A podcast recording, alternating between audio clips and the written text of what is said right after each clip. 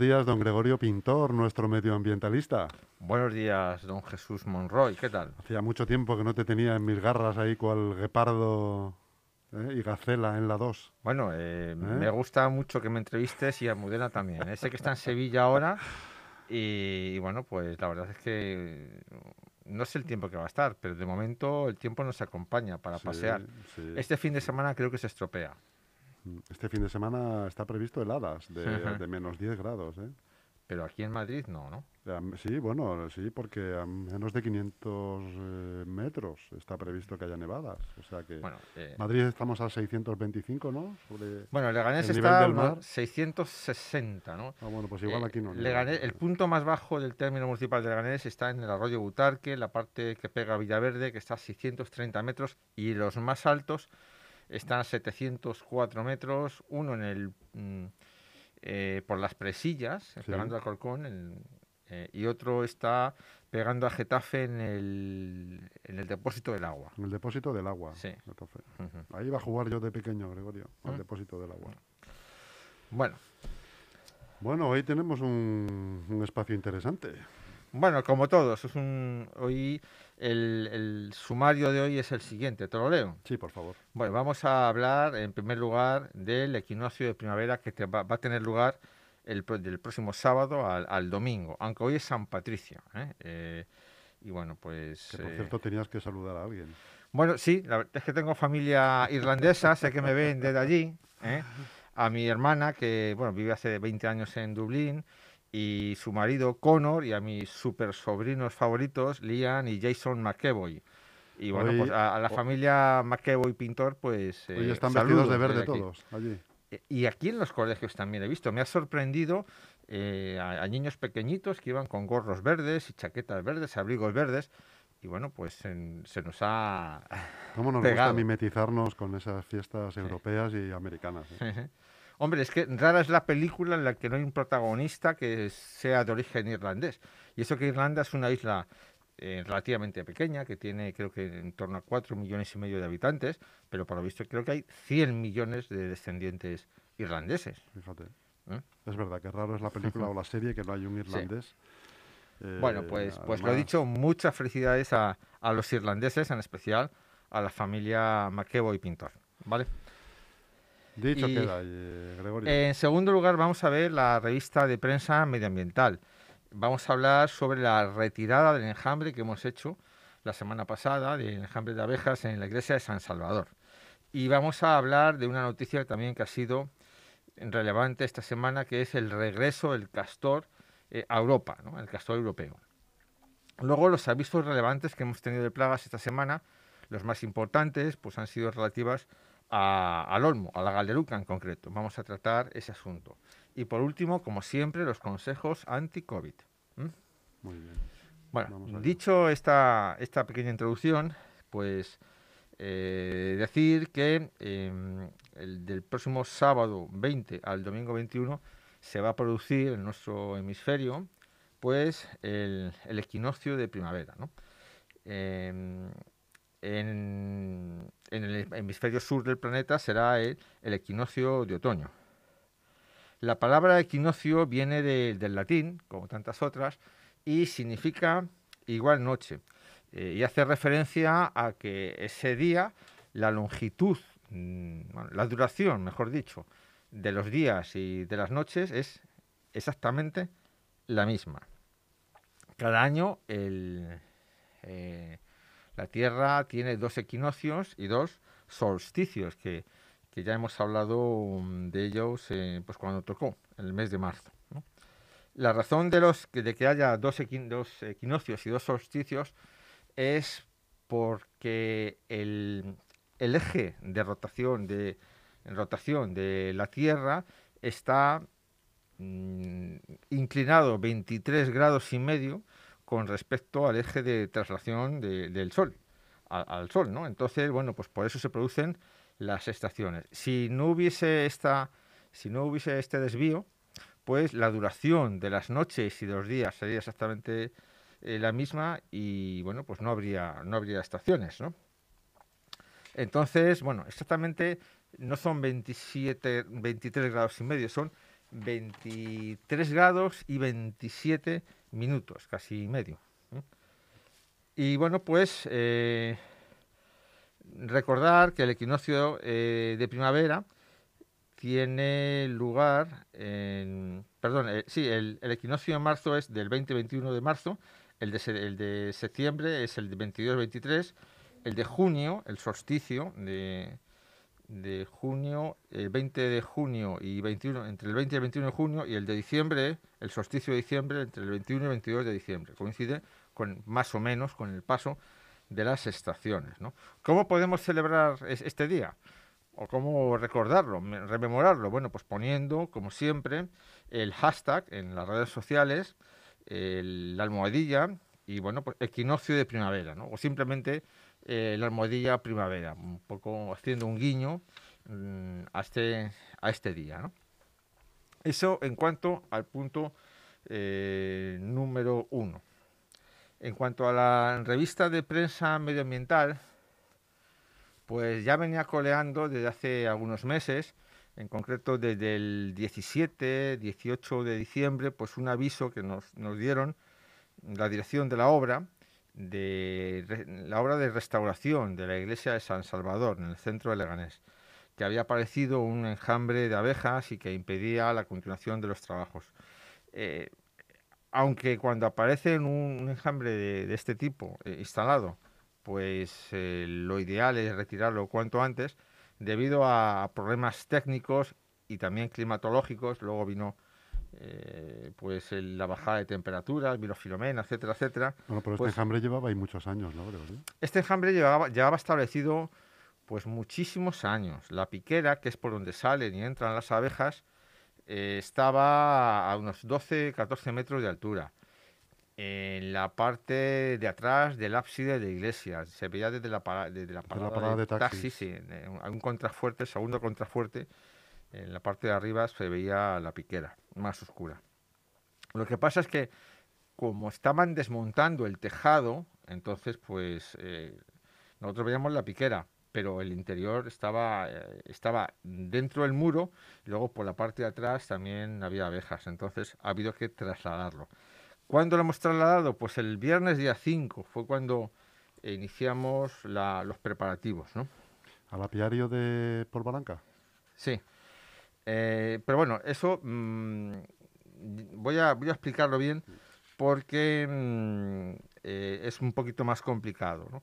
Debido a que nuestro apiario, o sea, el colmenar municipal, está a menos de 3 kilómetros del lugar del, del, de la iglesia, pues ha habido que trasladarlo a otro sitio mucho más lejano. En concreto, le hemos trasladado a un pueblo de Extremadura. ¿Por qué?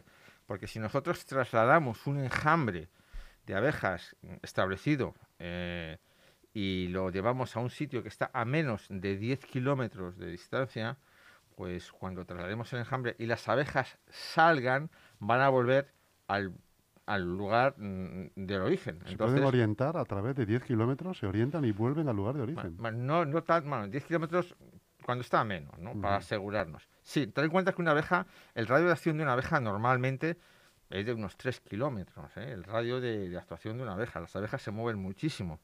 Fíjate, tengo para, para mm, hacer un kilo de miel, hay un dato muy curioso que hace falta aproximadamente eh, la polinización de 14 millones, perdón, 4 millones de flores tienen que hacen falta para hacer un, un, kilo de miel. Un kilo de miel.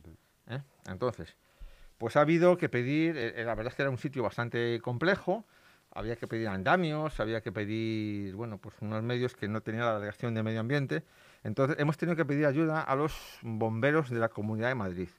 Como bien sabes, hasta hace muy poquitos meses los bomberos pues formaban parte de la plantilla municipal de Leganés. Entonces, bueno, pues era relativamente sencillo mm, eh, pedir su ayuda y demás. Ha sido un poco más complejo, pero he de decir que hemos encontrado una colaboración absoluta y de aquí mando un, agradecimiento a, los J, que como se llaman ahí, los, los mandos de, la Comunidad de Madrid y los bomberos, pues bueno, pues la verdad es que nos han dado todos los medios necesarios.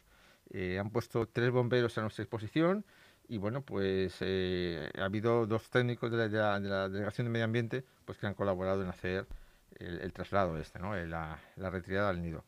En cinco horas mm, nos eh, acabamos la operación, ¿no? Eh, empezamos el día 5 de, de, marzo, perdón, en torno a las seis y media de la tarde.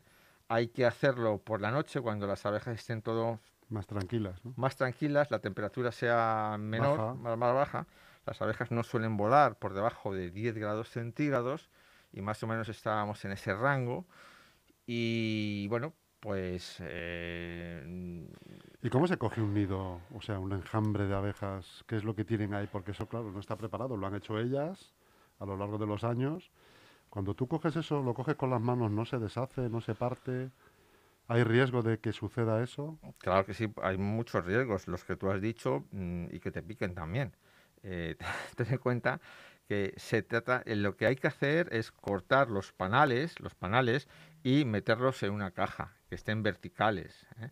Entonces, hay que procurar coger dos cosas, coger a cría, a cría, dentro de, los, de, las, de las celdas de los panales hay miel y hay, hay cría, ¿no? Entonces hay que coger mm, cuanto más cría mejor, porque las abejas van a proteger siempre a la cría, y hay que procurar también coger a la reina. En este caso no sabemos si lo hemos cogido, porque ha sido bastante complejo. Hay una edad pues de un cuadrado, para que te hagas una idea, de 15 por 15 centímetros y algo 15-20 centímetros. Estamos hablando de una cosa así, más o menos. Vaya, vaya 20 centímetros más largos que tienes, madre mía. Así, así, incluso un poquito menos. ¿Sabes? Y un metro más o menos de, longitud. ¿eh? Entonces, pues ha sido bastante engorroso. No sé si hemos cogido la reina pero sí que hemos cogido bastante cría y eso es importante. ¿Por qué? Porque si no coges a la reina, las obreras pueden proteger, pueden, digamos, eh, designar, crear una nueva reina. ¿eh? Las, las abejas pueden, a, a, una larva pequeñita de menos de tres días, si la alimentan con jalea real durante seis días, pues pueden transformarla y elegir una, nueva reina. Entonces, así se da continuidad y viabilidad al enjambre. Entonces, se extrajo, acabamos en torno a las diez y media de la noche, eh, y bueno, pues está, ahora mismo está en Extremadura. Y si todo va bien, dentro de un par de semanas, tres semanas, se regresará a nuestro apiario municipal. Entonces, pues esa era la primera noticia no medioambiental que quería eh, que quería incidir sobre ella. Y bueno, pues el segundo, la segunda noticia medioambiental que ha sido, bueno, en toda yo creo que en toda España, en la prensa nacional, ha sido eh, el regreso del, castor europeo. La verdad es que es un animal que, está, estaba extinguido en gran parte de América del Norte y de Europa. En América del Norte se extinguió pues, en el siglo XIX pues, con el tema este de la conquista del oeste y demás, porque el castor es un, es un roedor, un mamífero, roedor que puede pesar en torno. Normalmente pesa 12, 14 kilos, pero hay ejemplares que pesan hasta, hasta 40. Y es muy... la piel es muy, es muy valiosa. Y luego, pues, eh, eh, bueno, pues prácticamente se extinguió. la piel de castor se utiliza mucho para hacer sombreros. Para hacer sí, mm, bueno, tú eres, sí, tú eres más o menos, eres más joven que yo, pero Daniel Boom. Daniel Boom te iba a hablar. los jóvenes que nos escuchan no saben quién es. Pero bueno, Daniel Boom, que cogía, Daniel Boom, cogía un hacha, la lanzaba contra un árbol y la, lo partía por la mitad de un hachazo. Bueno, sí, Daniel Boom. Y, y bueno, en, en Europa se extinguió muchísimo, muchísimo antes. En España eh, se extinguió aproximadamente en el siglo XVI. El, último registro que tenemos de castores en España es el 1585. Y en Francia se extinguió, en Italia, en Inglaterra, únicamente quedaban vestigios en Rusia y en algún país de Europa del Este.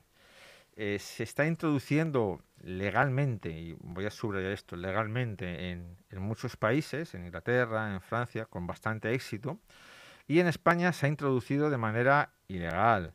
Entonces, pues eh, hay que... Por ilegal quiero decir que se ha introducido sin consenso, sin autorización, con técnicos medioambientales. Y esto es muy importante. ¿Por qué? Porque eh, una especie, aunque sea autóctona de un país y mm, está erradicada en ese país desde hace siglos y si reintroduce sin contar pues, con técnicos en medio ambiente, pues puede ocasionar muchísimos problemas, como está ocasionando de hecho en la zona donde se ha introducido. El castor ahora mismo mm, se introdujo en los años 70 en la cuenca del Ebro y en, los márgenes de, algunos ríos, de unos afluentes del Cidacos, el Navarra, eh, La Rioja y, y, Aragón. Entonces, bueno, pues sé que está produciendo daños a la agricultura. Los castores se alimentan de brotes, de tallos verdes y fíjate los espárragos que tenemos eh, en esa zona, ¿no? Entonces sé que causan... Además de la marca del río que has dicho. Sí, Cidacos es una, una, marca eh, de, de, de, conservas en general. De variantes. Bueno, es muy importante siempre para la conservación contar con, eh, con los agricultores y con los ecologistas. ¿Por qué? Porque no se puede hacer no se puede hacer de espalda a ellos, porque también los agricultores están en, peligro de extinción. Tenemos que conseguir eh, poner en valor el trabajo de la agricultura, de, los ganaderos, y por eso mm, hay que reintroducir, por supuesto, el, castor, pero hay que, hay que hacerlo mm, escuchando pues, pues a todos los agentes implicados. Em, eso en cuanto, bueno, el castor es bien introducido, pues es una especie pues, pues muy beneficiosa. Es quizá después del ser humano el, animal que más puede influir en, el medio. Ellos generan balsas de pues, lagunas y no solo repercute en las plantas, sino también pues en otros muchísimos animales, en aves, en reptiles, y otros pequeños mamíferos. Entonces, bueno, pues eh, la prensa nacional se ha hecho eco de, esta noticia, de que es una buena noticia en general, eh, que las poblaciones de castor se están recuperando en el mundo, especialmente en España, eh, en Europa y en Estados Unidos. Y, bueno, pues, pues intento amplificarla desde, estas ondas. Y bueno, pues dicho esto, porque el tiempo pasa inexorablemente, quisiera tratar también eh, los avisos, el punto número 3, ¿no? que son los avisos relevantes que hemos tenido eh, de, plagas. ¿eh? Las plagas que son una cosa, Gregorio, que no le damos la importancia que tiene pero el año que, no sé si debido incluso al cambio climático, haya unas plagas tremendas, nos las vamos a ver y las vamos a desear, ¿no? Bueno, eh, cuando hablamos de plagas hay que hablar de varias, varias cuestiones, ¿no? La plaga es un adjetivo que los humanos ponemos a todo bichito que nos cause daños, molestias o pérdidas económicas. Y hay un factor subjetivo muy, muy importante hay gente que los chiquillos pues son una plaga. Eh, les molesta pues eh, que haya un parque infantil cerca de sus casas por los ruidos que generan o, los pelotazos que ocasionan cuando marca un gol y esas cosas, ¿no? Entonces eh, hay que educar a la gente para mm, para que entienda que la biodiversidad es es deseable. No solo es deseable, sino que es necesaria. Ahora que se está hablando mucho de las vacunas, del COVID y demás, la mejor vacuna que, podemos ponernos todos es eh, preservar la biodiversidad de nuestro planeta. ¿eh? El origen de, todas las de estas pandemias que ha habido, pues mm, es porque nos hemos cargado la biodiversidad de muchas, de muchas eh, zonas, ¿no? en este caso de Asia, y entonces pues las enfermedades pasan más fácilmente de los animales a los humanos. Preservar la biodiversidad es poner una barrera a, futuras pandemias. Entonces, eh, tiene que haber insectos, tiene que haber avispas, tiene que haber mosquitos, tiene que haber cucarachas, tiene que haber eh, aves, tiene que haber eh, pues, pues mm, tiene que haber mm, insectos para porque todos tienen una función en los ecosistemas. tiene que haber polillas, tiene eh, incluso cerca de nosotros.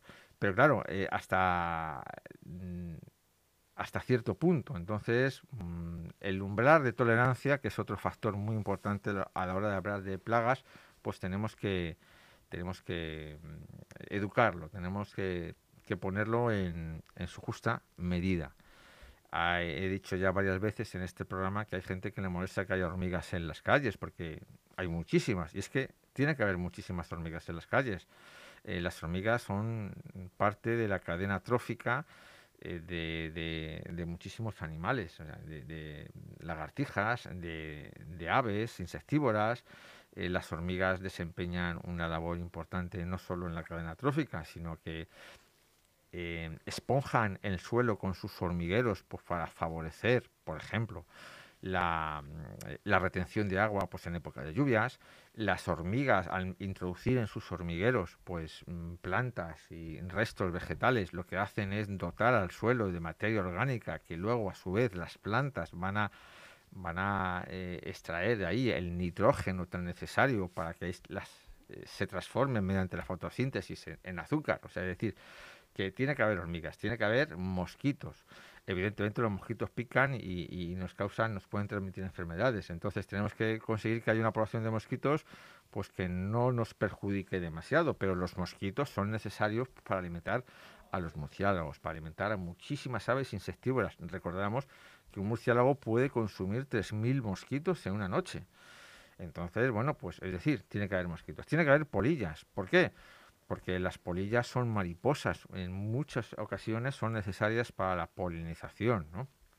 En otras, pues forman parte de la cadena trófica. En fin, eh, tenemos que, cuando hablamos de plaga, tenemos que poner las cosas en su justa medida. En este caso, las plagas, cuando nos llamaban los vecinos, eh, me ha parecido relevante porque se referían a la galeruca. La galeruca es un escarabajo depredador de las hojas de los olmos. Entonces nos pedían, hay que fumigar a los árboles porque tengo galerucas en mi casa. Bueno, para controlar cualquier plaga eh, es importante pues la identificación. Estos vecinos ya son conocedores de la galeruca porque por desgracia eh, es demasiado abundante en, los olmos, no solo de, de la zona sur de Madrid, sino de, me atrevo a decir que de toda Europa.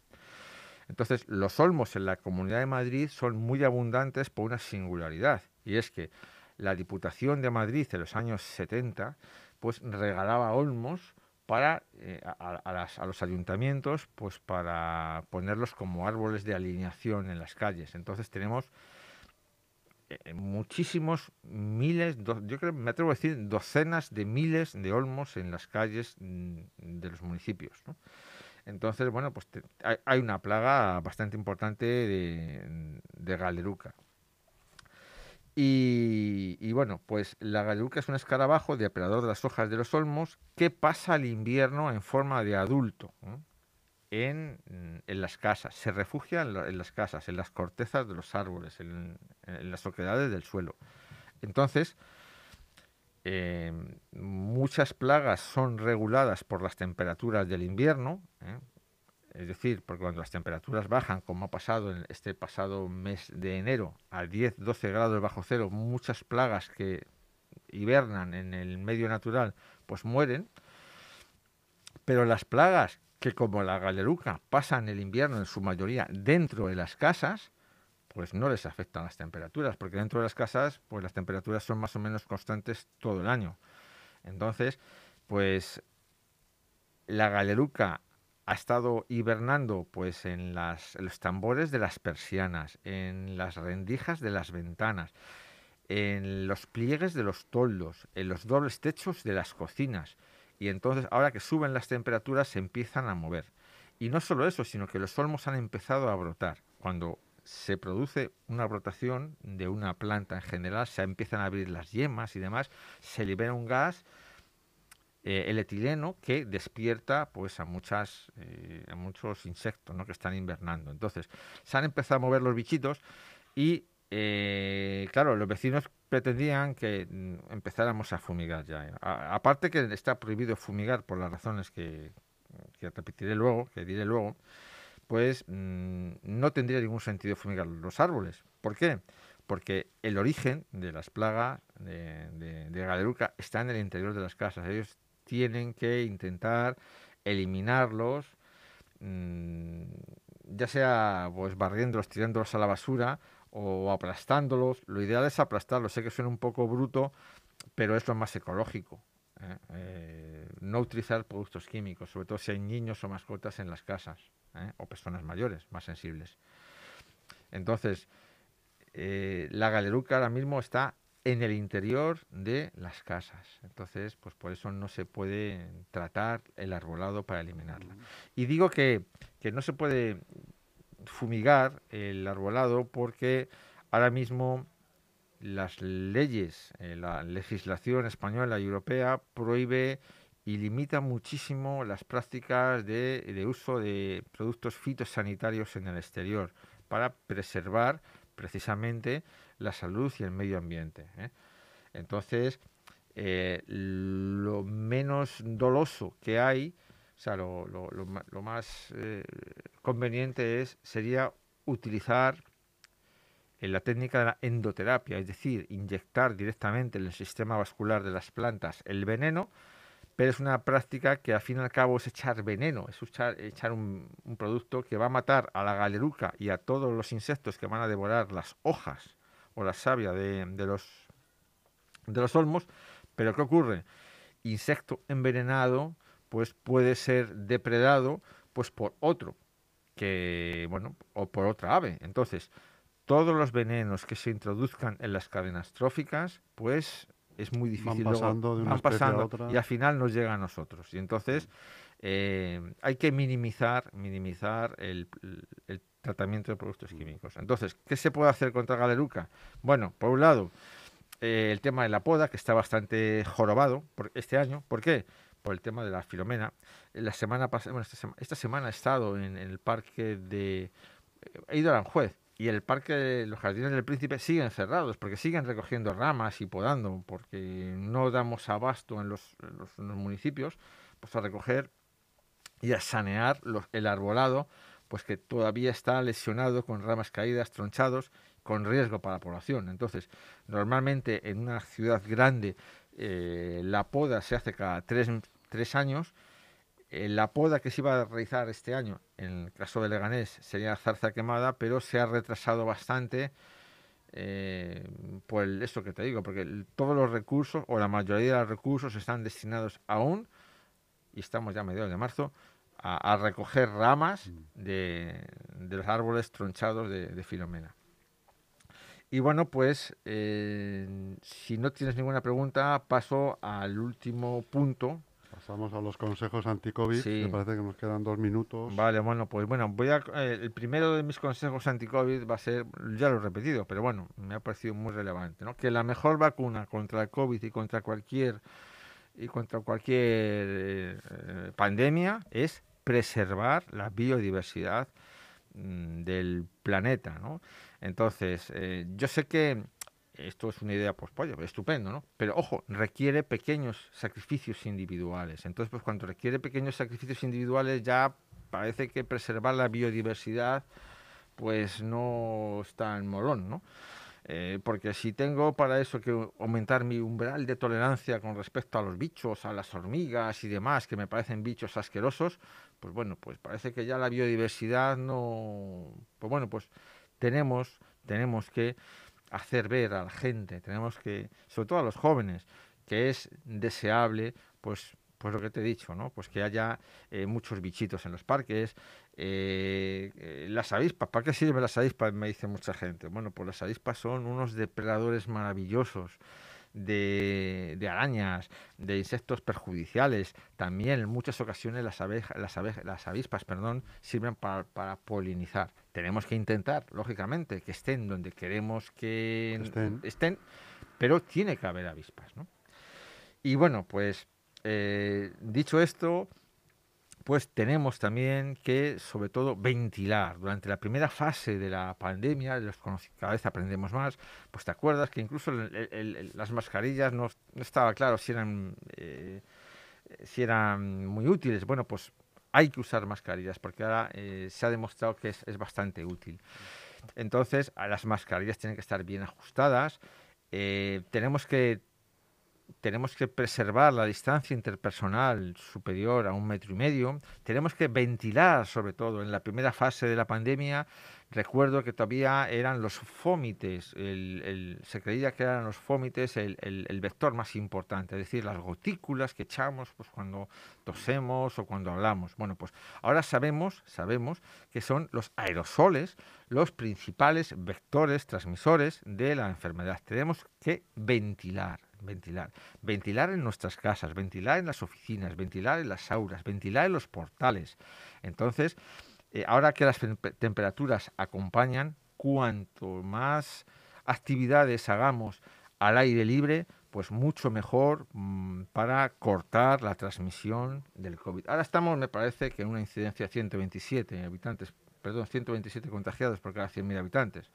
Que, parece que cuesta, cuesta bajar de ahí. Pero bueno, eh, tenemos que poner todos de cada uno de, nuestra parte, porque, eh, no sé, dicen que estamos ahora mismo en 300 fallecidos o 200 y pico, que son una, una burrada. uno es mucho, entonces pues, pues, 300 parece que nos hemos anestesiado, es, es demasiado. Y, bueno, pues eh, el uso de mascarillas, el tema del lavado de manos, en fin, eh, tenemos que, que, concienciarnos bien, que parece que cuando uno se acostumbra eh, a estas noticias, pues levanta, levanta las restricciones y, la precaución. Tenemos que ir terminando, Gregorio. Pues, Estamos ya en la una y dos pues, minutos. Pues nada, muchísimas gracias por, por, permitirme, por permitirme trasladar estas, estas ideas, estos mensajes. Y la semana que viene nos vemos a por el 43. Vamos allá. A por el 43.